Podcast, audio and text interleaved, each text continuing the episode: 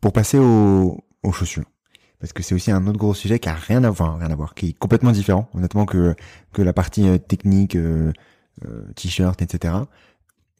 À quoi ça ressemble une chaussure classique, disons, de running Comment est-ce que c'est composé Avant de parler, bien entendu, de ce que vous proposez, quelles sont les difficultés qu'on peut avoir? Pareil, on va reprendre aussi la base hein, sur la production, sur les matières, sur les impacts euh, on j'imagine que c'est créé dans les mêmes endroits, etc. Donc on a aussi les impacts sociaux et pas besoin d'y retourner, même si on, comprend, on comprend le sujet.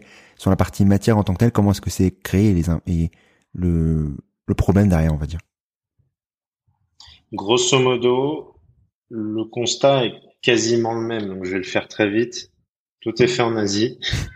Tout est fait à partir de pétrole. Vraiment, c'est assez simplement euh, la même chose. Sauf que c'est un produit qui est beaucoup, beaucoup, beaucoup plus complexe.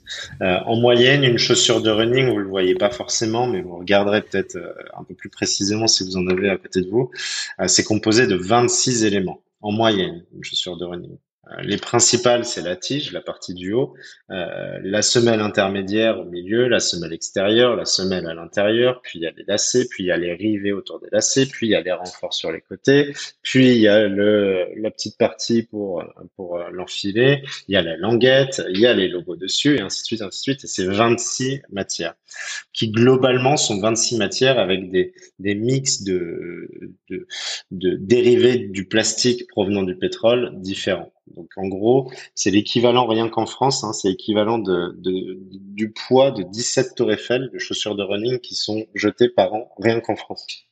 C'est gigantesque et c'est absolument pas recyclable. En plus, encore pire que le vêtement, on est sur un produit santé. Quelqu'un qui court beaucoup, au bout de 1000 km, qui est le maximum en général sur les chaussures de running, il faut la changer. On est en plus sur un produit de renouvellement assez fréquent. Bon, 1000 km, il y en a pour qui c'est trois mois, il y en a pour qui c'est deux ans, quoi.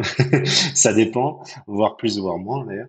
Euh, mais voilà, le constat est à peu près le même, si ce n'est que tout est beaucoup plus complexe. Les complexités additionnelles auxquelles on a dû faire face, c'est que un, comme tout a été fabriqué, euh, développé en Asie, pareil, les machines, là, c'est encore pire, n'existent pas en Europe. En gros, pour faire une semelle, la semelle euh, sur laquelle vous vous courez, c'est des moules. Euh, et du coup, euh, ces moules, et, derrière, il y a de l'injection physique, c'est de l'air qui est injecté avec un mélange pour créer une mousse qui soit très confortable pour courir. Ces machines, la première, elle a été livrée en Europe, au Portugal, au mois de mai. La première paire qui va sortir de la production de cette machine, ce sera une Circle.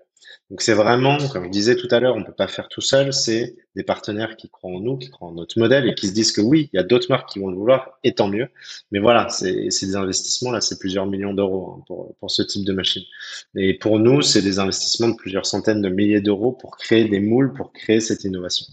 Donc euh, donc en gros, c'est un peu tout le même constat que le vêtement en complexité x10 et en investissement x10, mais en taille de marché aussi absolument gigantesque, puisque bah, quand tu es runner, c'est quand même ton produit star euh, et ton produit essentiel. Donc là, c'est un truc vraiment un truc de malade. Je pense qu'il faut pas venir de la mode, il faut pas venir de, euh, du sport pour pouvoir euh, avoir l'ambition de créer ça, parce que sinon on voit trop de barrières, trop de freins et on se dit c'est impossible.